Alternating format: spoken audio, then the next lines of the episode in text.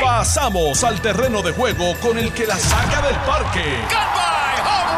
Le estás dando play al podcast de Noti 1630. Pelota dura con Ferdinand Pérez. Bueno, señores, hay cauco, hay cauco aquí, señores, Carmelo Ríos, Alejandro García Padilla, Alex Delgado.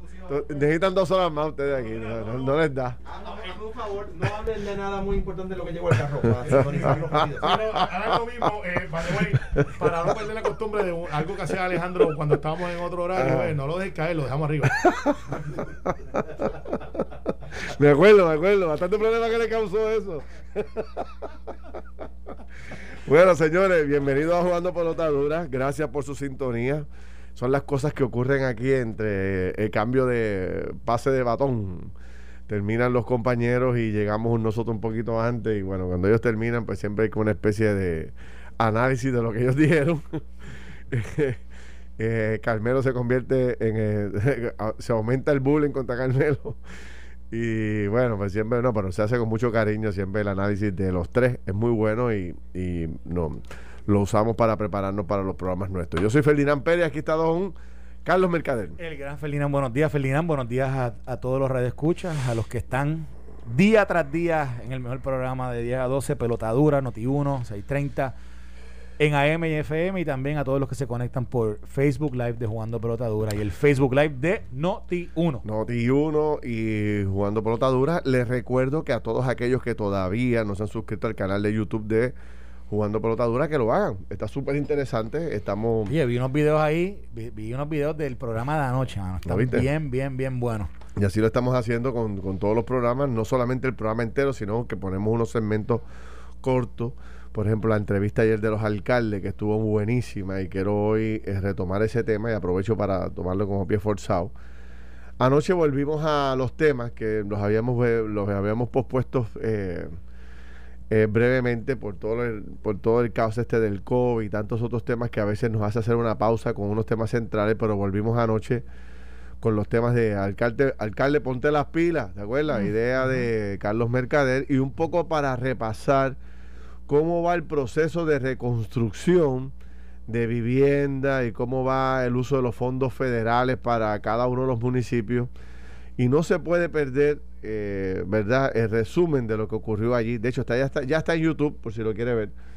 Y lo vamos, a, vamos a poner uno de los sonidos del alcalde de Comerío para que usted escuche de las 500 casas que aproximadamente estaban destruidas después del huracán, cuántas se han podido reparar, escuche bien, cuatro años después, para que usted vea lo lento que es este proceso de recuperación posterior a un huracán. Viene mucho dinero, pero las familias sufren y siguen sufriendo todavía por la falta de los recursos. Bueno, hablemos de varios temas. Vamos a hablar de ese. Vamos a hablar de el sorpresivo nombramiento que hizo el gobernador de Puerto Rico anoche al esposo de la gobernadora Wanda Vázquez. Una, una eh, designación a uno de los tribunales de Puerto Rico. Tenemos los detalles. Ayer arrancó el tema de las multas de los aeropuertos, del aeropuerto. Bueno, pues mucha gente a favor, otros en contra pero me parece que debemos analizarlo porque sin duda alguna tiene una importancia singular en este debate de la de combatir el COVID. Y entonces, eh, ayer, esto fue para mí lo que, lo que sacó la bola del parque de las cosas que ocurren en la Asamblea Legislativa ayer. Escucha esto, Carlos Mercader y Cuéntame, Puerto cuéntame, Rico. cuéntame, cuéntame. Ustedes saben que durante la última década todos los gobiernos asumieron posiciones de cejar escuelas. Correcto. ya- no había otra. La, la, la población estudiantil, la, estudiantil. la reducción estuvo tan dramática, ¿sabes? De, que apenas tenemos 300 mil estudiantes en las escuelas públicas, de 800 mil que había en un momento determinado, pues se cejaron en- a lo largo y a lo ancho de esta década 630 escuelas aproximadamente se tuvieron que cerrar. Entonces, hay una ley que ordenaba que una vez se cejara la escuela, el gobierno tenía que continuar dándole mantenimiento para no dejarla deteriorar y que, ¿verdad?, se convirtiera en un estorbo público. Y, y entonces ayer se hizo una vista pública en el Senado de Puerto Rico muy interesante, donde, por la Comisión de Educación, donde se estaba como punto de partida qué se hizo o qué, qué uso se le dio a esas escuelas cerradas desde el 2011 hasta el presente. Una pregunta me parece que es muy legítima. ¿Qué uso se le ha dado a todas las escuelas que se cerró en Puerto Rico? En un momento determinado se habló de transferirse a organizaciones sin fines de lucro, se habló de convertirlas en, pequeñas empresas, eh, etcétera, etcétera, etcétera. ¿Qué uso se le dio? Pues sepa usted, señoras y señores de Puerto Rico, que básicamente no se le ha dado ninguno. Hmm. Y ayer eh, se formó una especie de, de papa caliente, porque las tres agencias gubernamentales que tienen a cargo, que se supone que por ley tuvieran a cargo el mantenimiento de estas escuelas, OMED, el Departamento de Transportación, Obras Públicas y Edificios Públicos, se pasaron ayer en la vista pública. Es una cosa vergonzosa. Entre las tres agencias decían, no, no, pero es que era OMED. No, no, pero OMED decía, no, no, pero es que le tocaba obras públicas. Ah, no, pero yo entendía que era edificio público. o sea, un vacilón, señores. La verdad que esto, esto es tan y tan vergonzoso, man. Yo no puedo creerlo, que un país de 100 por 35, nosotros somos una cosita, o sea, eh, tan y tan pequeña en términos de jurisdicción comparado con cualquier otro país o contra cualquier otra jurisdicción de los Estados Unidos. Y ni siquiera podemos ponernos de acuerdo, Carlos, en lo que es quién asume la responsabilidad de mantener la escuela o de qué hacer con ella tan pronto la cerramos. Fíjate, recuerdo como ahora el gran debate cuando se anunció los cierres de escuela en Puerto Rico. Muchos pronosticaron exactamente lo que está ocurriendo, pero con la famosa intención legislativa de que a través de una ley creemos que lo podemos resolver todo, pues se legisló y ¿qué pasó? Nada. Tenemos básicamente más de 550 abandonadas. Solamente creo que son unas 70 o 80 que se pudieron. Y, yo sé que hay muchas solicitudes, hay solicitudes. Para, para, uso de esos edificios, pero pero en el en el tiringo este de, entre una agencia y la otra, pues, pues a veces esas solicitudes se pierden. En un momento dado me acuerdo que el gobernador había había asignado a, un, a, la, a la que era su asesora de infraestructura dentro de Fortaleza para que fuera como la project manager de eso. Y yo me acuerdo que como se comenzaron a hacer algún tipo de, de MOU o de acuerdos con, con entidades sin fines de lucro y o personas interesadas en comprar esos edificios y yo sí recuerdo de dos o tres que sí lograron eh, llegar allá, pero, pero honestamente nunca jamás con, con la con la, eh, la digo la oferta que había porque tantas tantos edificios en tantos municipios que están ahora mismo vacíos. Yo estaba hablando con un alcalde del sur del suroeste que me estaba diciendo que tenía siete escuelas en su municipio.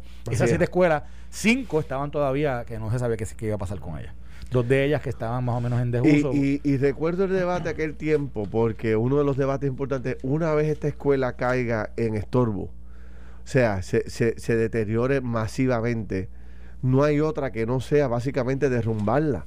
O sea, después que se convierte en edificios abandonados, es muy difícil restaurarlos. Entonces, el, el plan era, vamos a cerrar y distribuir, cerrar y ir y distribuyendo, para que fuera un proceso eh, ¿cómo te digo? Expedito, expedito. y, que, que pudiera surgir y a base de las peticiones se iba pasando a la escuela. Aunque tú no le pasabas la titularidad, pero pasabas el mantenimiento y la operación de ellas a organizaciones privadas. Es así. Bueno, pues no se hizo, como siempre pasa, se abandonó, no se estableció una responsabilidad primaria. Al día de hoy es Fuente Ovejuna, nadie sabe a quién le corresponde y tenemos 500 adefesios abandonados en diferentes pueblos de Puerto Rico y ahora no sabemos qué hacer con ellos. La escuela Luchetti. ¿Tú, tú, nunca tú sabes ahí la exactamente. de la Luchetti. Sí. Que ahora creo que hay emblemático eso ahí. Oye, abandonado eso ahí. Pero abandonado a su suerte, eso está ahí pérdida. Y, una, una, una esquina tan eh, yo digo privilegiada privilegiada la entrada la entrada de, de todo el área de condado así es y entonces lo que yo vuelvo a preguntarme es, nosotros fallamos en lo fácil, Carlos. O sea, y en lo difícil también. bueno, es verdad, fallamos en las dos. Eh, eh, Pero esta era, esta estaba fácil. Esta era fácil, no había que complicarse mucho la vida. Lo que había que poner era un buen project manager que tuviera a cargo todo este proceso y se buscara cómo distribuir estas escuelas, pasárselas a los municipios. Estoy seguro que los alcaldes le hubiesen buscado un buen uso a cada una de ellas. Y si hoy, y si hoy el alcalde no hubiese hecho un buen uso de ellas y fuera un esturbo público, el pueblo todavía estaría juzgando directamente al alcalde por el abandono de una escuela. Pero hoy no hay a quien culpar, no hay a quien eh, eh, o sea, sancionar aquí me envían una, una foto de la Luquetti, lo voy a poner aquí en el. Ah, mira que bien. la pantalla ahí? Eh, eh, ahí mismo, déjala ahí, mismo, un chipito más para acá. Más para. Ahí mismo. Mira la escuela, para el otro lado. Ahí, perfecto. Ahora, los que están, los que, están conectados ahora mismo en Facebook de Noti1 y de Juan de pueden ver una maravillosa infraestructura. De hecho, tiene hasta un look. Un del botón que se te, se te apagó ahí tiene como un, look eh, de, edificio colonial antiguo. ¿eh? Pero es que, es que este, este edificio es, espectacular y donde está ubicado. Eso para una oficina de, privada, donde tenía precio. Espectacular, eso es espectacular. edificio. Ahí pueden haber muchas cosas. Lo que pasa es que, pues, digo, así como está este, como te dije, yo te hablé con un alcalde del suroeste, tenía siete escuelas, ¿Eh? cinco cerradas. Hay 550. 550 así a través de todo Puerto Rico. Entonces yo, por eso es que, el país se indigna y se molesta, porque no tenemos logros en ningún área. Por eso yo enfatizo tanto las pequeñas victorias. Esa pudo haber sido una pequeña victoria de Puerto Rico. Cejamos 500 escuelas y mire cómo reusamos, reutilizamos esta infraestructura que le costó cientos, miles de millones de dólares al país a lo largo de los años. Entonces, mire lo que hicimos, se lo pasamos a tantas organizaciones, a tantos municipios, le vendimos a tantas empresas, recobramos un dinero. era tan linda la película que pudimos haber hecho sobre eso. Pero hoy tenemos ahí un lastre, 500 edificios abandonados, se convierten en estorbos públicos, llenos de sabandijas. Este, los drogadictos llegan allí a convertirlos en casas o sea, es, tan terrible como terminó la película pudiendo haber terminado bonita.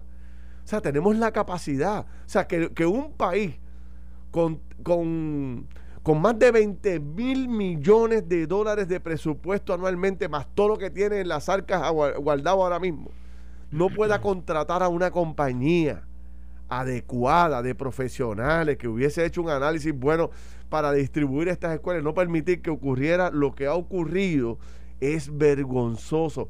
Es otra historia de vergüenza para los gobiernos de Puerto Rico. ¿O me equivoco? No te equivocas. Quisiera equivocarme, hermano, de verdad, corrígeme, dime que estás equivocado. Dime, es mentira, es falso, estás politiqueando, eres un mentiroso. Dime algo. ¿Tú sabes? Porque es que la verdad es que, es que yo, y me tengo que detener aquí, porque es que, como este caso, Carlos, hay cientos de otros casos que por culpa de, una supervisión adecuada, de atención adecuada, voy a traer algo que no tiene nada que ver con esto, pero para que tú veas cómo, para que tú veas que las cosas se pueden hacer, Carlos. Es cuestión de, de, liderato. El camino Los Romeros, que es uno de los caminos más de Caimito. De Caimito uno de los caminos más reconocidos en todo San Juan. Es el camino de Caimito. Conecta todo el barrio de Caimito con Montelledra y el centro comercial de Montelledra ah, y la salida a la autopista. Ese era mi shortcut. Le pusieron hasta un peaje. Cuando Montelledra abrió, ese era mi shortcut de, mis amigos que íbamos de donde yo vivía, ahí El mundo coge por ahí. Ah. Cuando hay tapón y todo, el mundo corta por esas horas de, esa área ahí. Ocho años estuvimos pidiendo a Carmen Yurín que restaurara ese camino porque era, era una vena, era una, un conducto, pero principal. Correcto. Estaba Carlos que había que pasar a, dos millas, o sea, era destruido, pero a la máxima expresión. Parecía un campo de queja. Ocho años, la comunidad, yo le hice mil pedidos a través de este programa, nunca.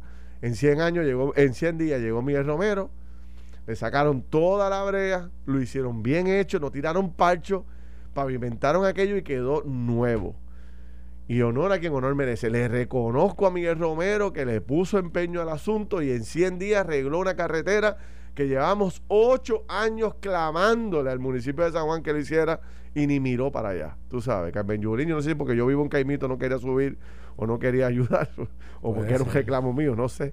Pero la verdad es que no era por mí, hay miles de personas allí viviendo. historia, pero tu historia es la historia de un montón de sanjuaneros, tú lo sabes. Ese barrio es uno de los barrios más importantes de San Juan de más gente, es el único barrio, es el único campo que queda en la ciudad y estaba totalmente abandonado, ya lo arreglaron. Georgie Navarro, hay que reconocerle que hizo la gestión también, o sea...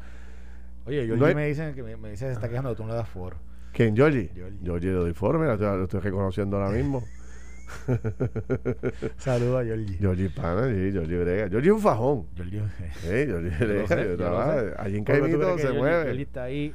Se mueve por todos lados. siempre sí, y siempre sí, sale. Sí, sí, sí, Este es el tipo de representante que no es este es el representante de la comunidad, tú sabes, que está todo el tiempo por ahí, ahí, ahí, ahí bregando. Mira, yo te, quería decir, ¿tú sabes algo que me pasó esta mañana? Te, quería contar esto, porque es que yo quiero que tú me expliques, yo quiero que tú me, tú me yo sé que tú eres un tipo que tú has visto, vivido mucho, y tú puedes, y quizás tú encuentras el raciocinio de esto. Esta mañana estoy hablando con un buen amigo que vamos a encontrarnos por la mañana a, a, a ¿verdad? reunirnos y, hablar. Y de momento me dice, mira, voy a dejar a mi hijo en la escuela. Y después de dejarlo en la escuela, yo voy y te veo. Y yo, y yo colgué. Ah, está bien, dale. La escuela. Y de momento yo y cuando yo vengo yo lo veo. Oye, ven acá, tú me dijiste que te iba a dar a tu hijo en la escuela, la escuela está encerrada. Tú me estás metiendo un paquete y me dice, no, Carlos, no, no. Lo que pasa es que recuerda que tengo el nene que está en segundo grado, primero o segundo grado, pero tengo el nene que está en pre-kinder. Y, la, y el cierre de escuelas es de kinder a cuarto año. Pero pre-kinder va a la escuela. ¿Cómo es? Entonces, los, nenes de pre-kinder, los, los, cuidos y los nenes de pre, y los nenes de pre supuestamente, por el protocolo eh, eh, non plus ultra que tenemos, pues aparentemente, ¿verdad? Pues tienen espacio para poder ir a los cuidos y poder ir a los grados pre-kinder, porque así le permite a los padres hacer, hacer eh, ¿verdad? dejarlos y ir a trabajar, etcétera. Pero si está en Kindle, no.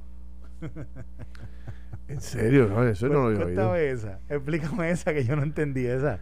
O sea, que las escuelas para así niños de preescolar, este, pre-kinder y kinder, están abiertas. Bueno, colegio, un colegio, está abierto para pre-kinder. Pero para kinder no. Pre-kinder sí, kinder no. Porque el protocolo creo que supuestamente lo justifica. Necesito, necesito a López Carrastegui que me explique esa, porque esa no, entendí. Esa, sí que me perdí, pero o sea, me dejó bruto. Y cuando él me dijo eso, yo dije, ¿cómo eh? Esa no te la puedo contestar, ¿viste? es que, que, vas a tener que buscar ayuda en otro lado porque esa sí que no la entiendo. Oye, Ferdinand, y anoche, y anoche, que Joe Biden habló y en su mensaje al Congreso, el tema del regreso a la escuela fue un issue principal. Sí. Y, eh, y, dijo el daño que le hacía los cierres escolares a los niños. Y dijo cómo era que toda la nación estaba abriendo. Obviamente no menciona Puerto Rico, pero menos Puerto Rico. Ah, pero Prekinder sí. Prekinder está abierto. está abierto. Así que, ¿dónde está la lógica detrás de esa decisión? ¿Cómo es que un niño de prekinder, ¿verdad? Puede estar en el ambiente escolar, supuestamente, ¿verdad? Va, eh, eh, no, no va, no va dentro de la abundancia de precaución que se tomaban estos protocolos, no se va a contagiar. ¿Y cuál es la diferencia de que un niño de kinder sí? No lo entiendo. Explícame Dice aquí Que, que el prekinder coge como un cuido.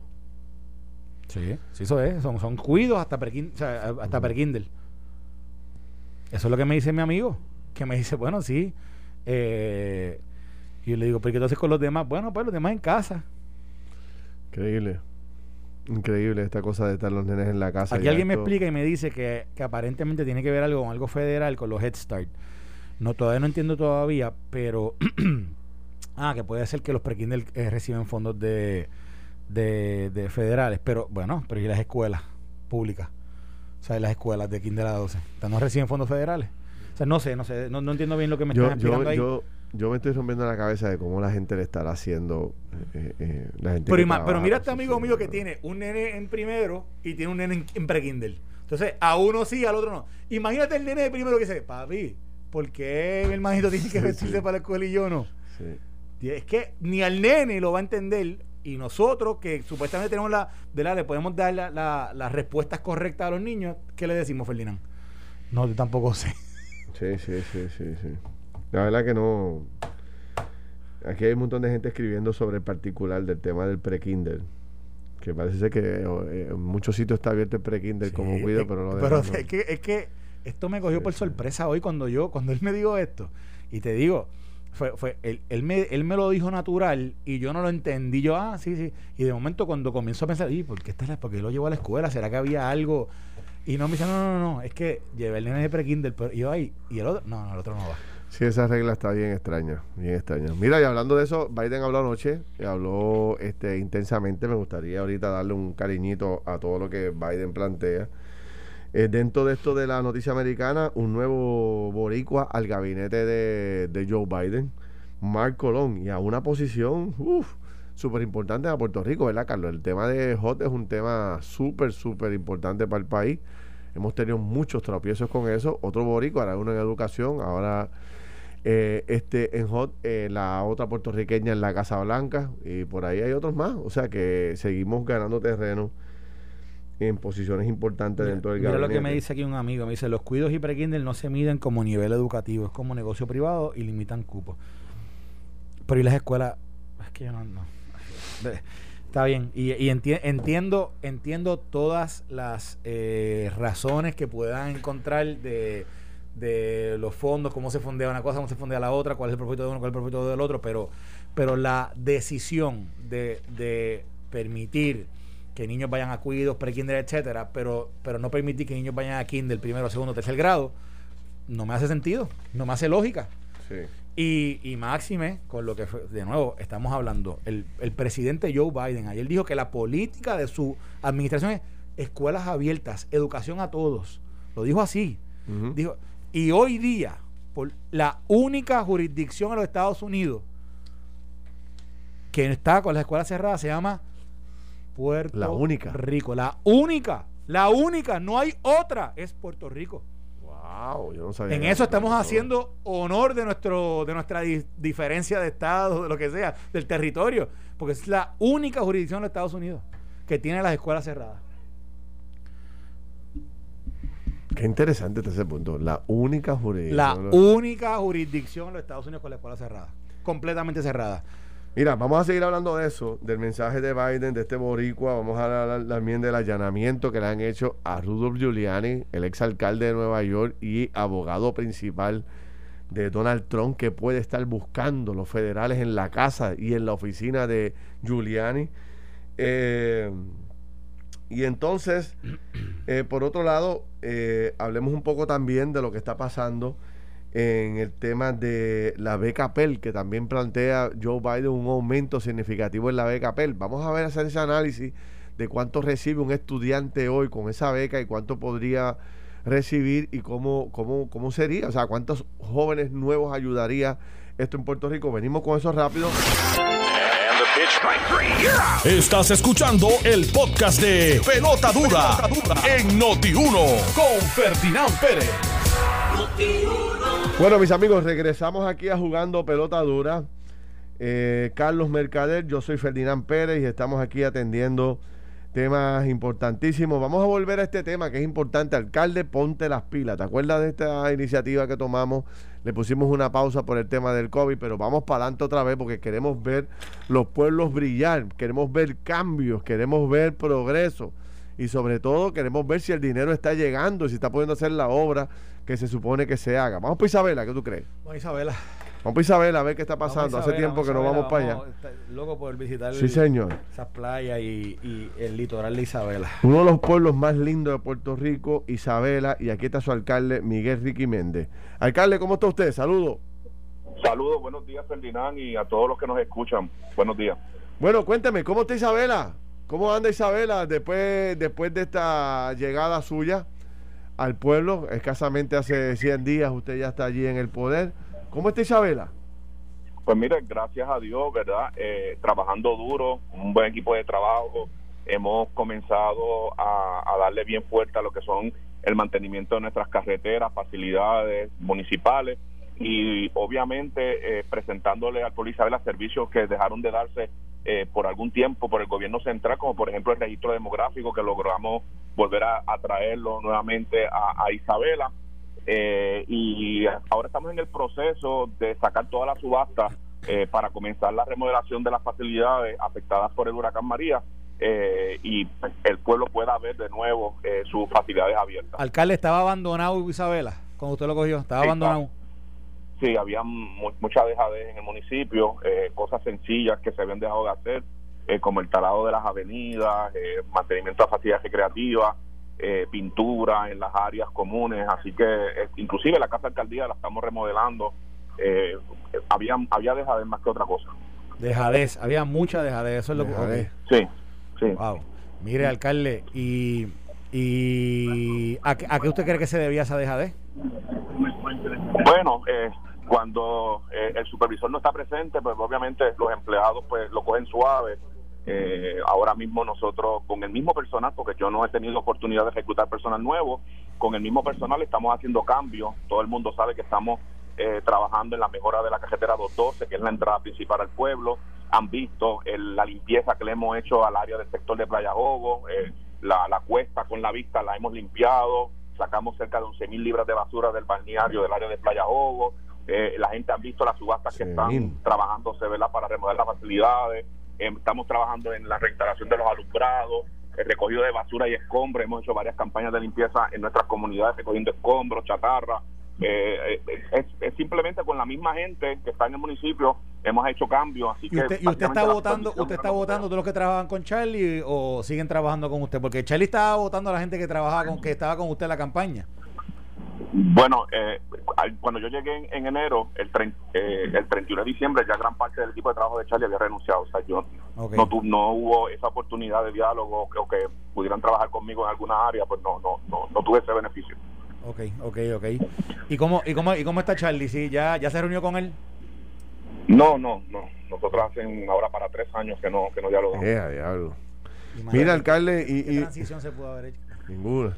Mira, alcalde, una pregunta. Eh, ¿Cuántas escuelas abandonadas o cuántas escuelas se cerraron en Isabela en este periodo de tomar? Tenemos tenemos 10 escuelas cerradas en Isabela y 9 que eh, son las que deben de estar operando, ¿verdad? Eh, ese es el saldo que tenemos en Isabela. 10 cerradas. ¿Y, el estado de esas escuelas cerradas ya está en un estado de abandono bastante significativo? Son estorbos, son estorbos públicos. nosotros ya le, hicimos acercamiento con APAP eh, para solicitar ¿verdad? que esas escuelas sean de alguna manera permitidas al municipio. Tenemos grandes proyectos para ellas con empresas privadas, entidades y fines de lucro. Eh, la próxima semana tenemos una visita del personal de AFAS, ¿verdad? Para nosotros visitar las escuelas y ellos puedan constatar. ¿Y por qué AFAS? Ahora me pregunto yo. Pues, pues, fíjate, eh, aunque la custodia la tiene editor, pero AFAS parece que está manejando todo lo que es inventario de propiedades, ¿verdad? lo que es alquiler, compra-venta y demás. por esto de la Junta de Control Fiscal que era básicamente lo que era antes el, BGF, pues, eh, ellos son los que están eh, recibiendo la... Pero una pregunta, alcalde, vamos a hacer un ejercicio aquí. ¿Cómo es que funciona esto, verdad? ¿Cómo, cómo los mortales, los que caminan, verdad, por, por, por, encima de la tierra y, y, tienen que trabajar todos los días, bregarían esto? Usted es el alcalde, tiene 10 escuelas abandonadas y usted quisiera darle vida a esas escuelas ¿verdad? Sí. Usted quisiera pasársela a una comunidad, vendérsela a una compañía, pasársela a una organización sin fines de lucro, darle vida a ese sector, no, a esa área, a esa infraestructura. Usted dice que tiene planes para eso, ¿correcto? Eso correcto. Entonces, cuando usted decide, cuando usted empieza a llamar para hacer eso, ¿a cuánta gente usted tiene que llamar? Válgame Dios, por ejemplo, si son, si es todo lo que se relaciona con Prisco, eso es morir, eso es morir. Eh, el, el, gobierno es muy lento, muy burocrático. Para uno poder tener acceso a una información hay que pasar por muchos sedazos. Eh, yo eh, eh, he hecho varios frentes. Tengo un frente a través de AFAP, tengo otro frente a través de la legislatura, ¿verdad? Porque lo que no se pueda conseguir por la, por la vía del diálogo, ¿verdad? Con el gobierno, pues vamos a trabajar entonces por lo que es estorbo público, porque las escuelas están, son vertederos. ¿Qué, qué usted siente cuando usted llama? Usted acaba de llegar ¿Usted cree que le dan la importancia a su llamada? O sea, la urgencia. Usted llama y dice, usted es un alcalde electo por el pueblo. Uno, siente, uno siente que sí, ¿verdad? Que le dan la importancia, pero después cuando uno sale de ahí es como que como que entra en el olvido. Este, en estos 100 días, lo que yo he hecho, lo he hecho porque inclusive hasta yo mismo he puesto los guantes en la mano y lo hemos hecho. Eh, pues si nos sentamos a esperar porque el gobierno le, eh, le brinda al municipio de Isabela servicio, pues realmente no se mueve nada. Aquí hay que estar todo el tiempo llamando, mandando email, escribiendo, haciendo gestiones, presionando, ¿verdad? Para que las cosas se, se muevan. Eh, y, bien triste uno ver eh, eh, la inversión que hizo todo un pueblo en, en de bonos para construir estas escuelas Exactamente. y que estén en este Las estamos pagando todavía. Sí, Mire, están pagando inclusive, sí. Alcalde, y entonces otra pregunta relacionada, el tema de cuánto dinero tiene asignado Isabela para la reconstrucción de su pueblo, para la reconstrucción de, pues, de todas las áreas. Yo tengo 11 millones eh, del proyecto CDBG de City Revitalization y tengo cerca de 30 millones de FEMA. O sea, que tiene 40 millones aproximadamente entre una cosa y la otra. De los proyectos de FEMA, ¿cuántos, son, ¿cuántos son proyectos grandes y cuántos son proyectos pequeños? Proyectos grandes tengo nueve. ¿De los once? De los, de los no, no, de, de, la totalidad de los proyectos de Isabela, que son cerca de 49 proyectos, nueve son proyectos grandes. Que o sea, que son 40 pequeños, o sea, que, que para efectos... Ok, y, esto es importante, quiero explicarle a la gente que nos está escuchando, alcalde, que entre el gobierno central, FEMA y los municipios, los proyectos pequeños, eh, supuestamente el gobierno le había dado un desembolso de directo casi de un 90% de, de ese dinero para que ustedes pudieran comenzar esos proyectos, ¿correcto? Sí, sí, eso correcto. O sea que hay 40 proyectos que ustedes ya pudieran, en teoría, comenzar. De los, de los 40 yo tengo 29 ya obligados, de esos 29 tengo ya 10 que están en, proceso de construcción y, y, trabajándose ahora mismo en Isabela. ¿Y, y, qué, ¿Y qué lo limita, si algo, a que eso sea más rápido, que esos proyectos estén moviéndose más rápido, esos proyectos pequeños? Bueno, el, el, problema grande que tenemos los municipios es que el dinero de FEMA y el dinero de CDBG es por reembolso. O sea, uno tiene primero que ejecutar para luego recibir el dinero. Si nosotros logramos, eh, ahora salió, de hecho hoy se va a coger el seminario de lo que el gobierno le ha llamado el programa Ford, que es para eh, prestarle a los municipios dinero para que puedan ejecutar y luego se pueda reembolsar, pues eh, si eso se logra, pues podemos mover la juega un poco más rápido, pero si no, eh, va a haber que em-, empezar un proyecto, terminarlo para poder coger el próximo, porque no tenemos tanto dinero sentadito en una silla para, para poder ejecutar y después recibir los reembolsos. ¿Y y el proceso de los permisos para eso para llevar a cabo esos proyectos, eso está yendo bien rápido, me dicen. No, el permiso único es un desastre. Eso ¿Cómo el es? Inventó eso. El, eh, no, esto del permiso único es un desastre, ¿sabe? El que se inventó esto del permiso único lo que ha hecho. Oye, el permiso sigue siendo, sigue siendo un problema. Todos los municipios. Mira, alcalde, ¿cuántas de, de, de, todas las casas que se destruyeron y que tuvieron problemas, vamos a hablar de casas, de hogares, de gente que, que fueron los afectados, los de carne y hueso, ¿cuántas casas se han podido reparar? Bueno, según el programa R3, de las 185 unidades que entraron al sistema, solamente 25 se han podido terminar. Wow, 185 casas. De las que pudieron entrar, yo te puedo decir que dos veces esa cantidad fueron personas que no pudieron entrar porque o no tienen titularidad o fue bien complicado para ellos. Cuando usted dice que pudieron entrar es que tienen la documentación. Sí, que pudieron entrar al sistema y fueron aceptadas. Sí. Y esos que, esos que pudieron entrar, de, de 185, solamente 25, después de cuatro años de haber pasado el huracán por Puerto Rico. Sí, sí, yo ahora pedí es, increíble, a esa información increíble. Eh, a través del programa de R3, ellos me están cualificando, ¿verdad?, para poder tener primero visión de las familias que solicitaron y segundo, qué contratistas fueron los que participaron de ese proyecto para verificar que hayan pagado, ¿verdad?, lo que le corresponde al municipio, el patente y el de construcción, porque esa información eh, no, no, no, no, se, no se brinda, a menos que entonces ahora, ¿verdad?, con esta petición que hizo el municipio nos den acceso a esa data. Alcalde, gracias. Se lo agradezco mucho. Siempre la orden. Vale, seguimos hablando. Éxito allá en Isabela. Incorporo, incorporo al alcalde de Yauco. Está el alcalde Ángel Luis Torres con nosotros para, para ver cómo va Yauco. Yauco, ¿cómo está usted, alcalde? Saludos, Ferdinand. Gracias a ti y a Carlos por la oportunidad de estar con ustedes. Bueno, alcalde, cuénteme un poco eh, cómo le va a Yauco en este proceso, uno de los pueblos más afectados durante todo el proceso de los temblores, huracanes. ¿Ha ido cogiendo forma la cosa, alcalde? ¿O sigue, sigue lento el proceso de las ayudas que usted necesita para poder ayudar a los demás? En varios aspectos hemos hecho avances, en otros nos hemos estancado, ¿verdad? Específicamente en el área de demoliciones, somos el primer municipio de los cinco que ya ha comenzado su proceso de demolición conforme a todos los permisos eh, y eh, requerimientos de las agencias pertinentes. Eh, ya llevamos 29 casas demolidas de 107 que tenemos que demoler al final del camino. Eh, en términos de las escuelas, eh, le agradecemos mucho, Ferdinand, al gobernador que haya acogido nuestras propuestas eh, de poder arreglar escuelas en desuso que el gobierno anterior cerró, transferirnos los fondos para poderlas arreglar y tenerlas listas para el mes de agosto y también de tener una instalación de modulares alternos en nuestros cuatro municipios, ¿verdad? Guánica, Yauco, Guayanilla y Peñuelas a través de AFI. Nuestra preocupación es en términos, por ejemplo, de vivienda, donde eh, la Junta de Control Fiscal continúa con un tranque con el Departamento de Vivienda eh, para que no se nos permite tener acceso a fondos para construir vivienda nueva eh, para la gente que aún vive en módulos y torlos azules. todavía hay mucha gente con torlo, todavía hay mucha gente con torlo, alcalde. Sí, en el caso de Yauco tenemos una comunidad de 13 familias viviendo en módulos de madera eh, y que la geóloga de recursos naturales hizo un estudio en esa comunidad donde determina que 22 familias no pueden volver a construir en sus terrenos. En ese aspecto, nosotros vamos a sacar una subasta y vamos a construir 25 unidades de vivienda con 1.2 millones de eh, un superávit que tuvo el municipio el año pasado.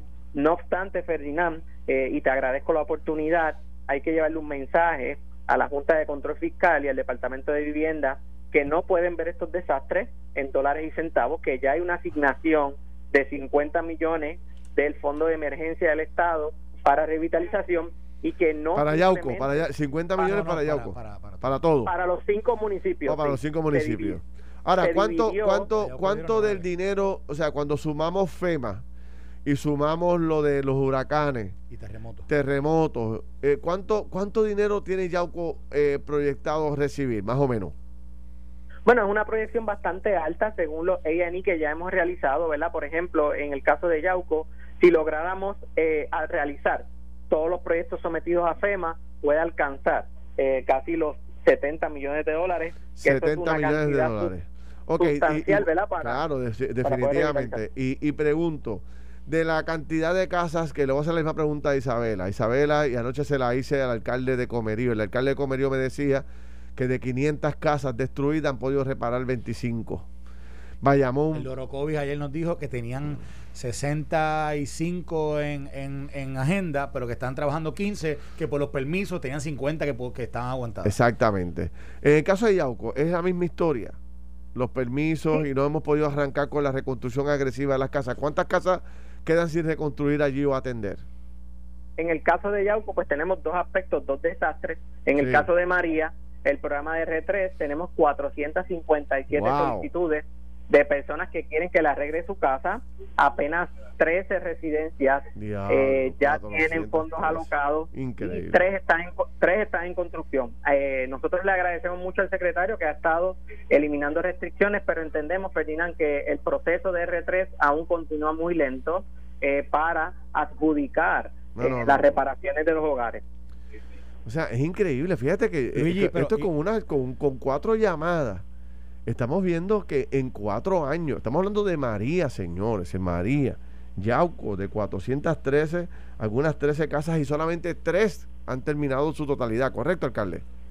Sí, eso es correcto. Eh, y, una de las cosas eh, que también le añadimos es en el caso de los terremotos, 657 recibieron daños, FEMA le hizo una asignación, pero por ejemplo, de las 107 casas que hay que demoler, que las personas tienen que volver a reconstruir desde cero, eh, apenas 47 recibieron el máximo de los 35 que no le daría, ¿verdad? Para terminar su hogar por completo. Pero, pero repítame, lo de, repítame lo de, lo de, ok, por los temblores. ¿Cuántas casas se, se, destruyeron o, tuvieron daños mayores con los temblores?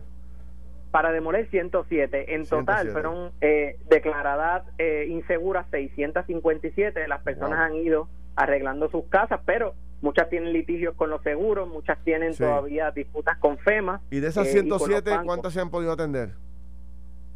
Nosotros hemos atendido eh, en caso de demolición 29, de las 107 eh, hay 37 adicionales que ya han, han arreglado, pero eh, nos queda la situación de las 25 residencias que hay que construir y que podamos tener la ayuda del Departamento de Vivienda y de la Junta de Control Fiscal para que lleguemos a un entendido para los cuatro municipios para que la Junta permita la construcción de residencias nuevas con los fondos que tenemos disponibles.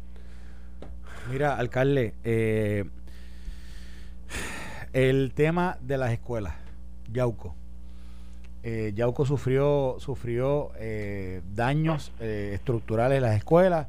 ¿Cuántas, si, si, si hoy el Departamento de Educación abriera y dijera todos los niños para la escuela, cuántas estructuras escolares Yauco tiene disponibles para proveer educación a sus niños? De 15-4. De 15-4.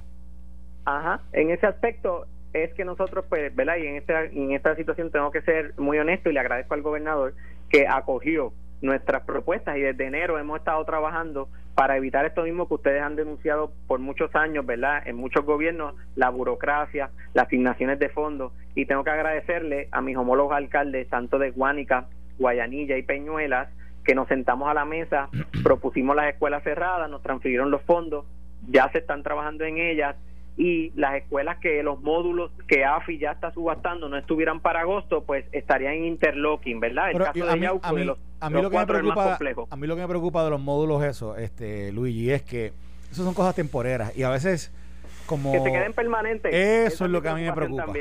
eso es lo que a mí me preocupa, que de momento este, nos acostumbremos a eso. Y eso, es más, el mismo manufacturero te lo dice del saque, que eso es algo temporero. Exacto. Entonces, y lo que me preocupa es que digan, no, ya nosotros ya, ya cubrimos con el sur, ya les pusimos las cosas esas. No, pero eso le ponen allí por 10 o 15 años nada más. Pues chicos, eso es la parte que yo... Pero eh, nosotros vamos a estar muy vigilantes a eso. Gracias, Carlos. Es, es una de nuestras mayores preocupaciones. Más a sabiendas que ustedes saben que el Departamento de Educación ya tiene 2.300 millones para construcción de escuelas nuevas y por eso, ¿verdad? El trabajo... Oye, Luis, eso es de FEMA, de, de CARES y de American Reconstruction Act. ¿Sabes cuánto dinero tiene el Departamento de Educación disponible? Tiene más de 3 billones de dólares más los 2.3. O sea, el Departamento de Educación se puede rehacer de nuevo, completito, con los fondos que tiene. Si lo logran justificar entre lo, entre el tema del COVID y el tema y el tema de los últimos fondos asignados. ni Sin duda. Hay que estar muy vigilante. Pues, y, hay que agradecerle también que hemos llevado el mensaje de la, de la vacunación en nuestro municipio. Hay que entrar, alcalde, una, una, pregunta sobre eso. ¿Cuál, es la población de, de Yauco? Ahora bajó a 33 mil según el último censo. 33 mil. ¿Y cuántas personas, ¿Y cuántas personas, eh, eh, cuántas tenía, perdóneme, 36? 36.500, ahora bajó a 33.200. Se perdió 3.500 personas aproximadamente. Eso es eh, correcto. en 10 años. Alcalde, una pregunta. Eh, ¿Cuánta gente se habrá vacunado en Yauco aproximadamente? Tenemos hasta este momento 11.000 personas en Yauco que se han vacunado. O sea, todavía no puede llegar al 50% en Yauco. No, estamos haciendo un gran esfuerzo y te explico, estamos entrando en una fase que también lo habíamos escuchado ustedes y creo que es un paso positivo.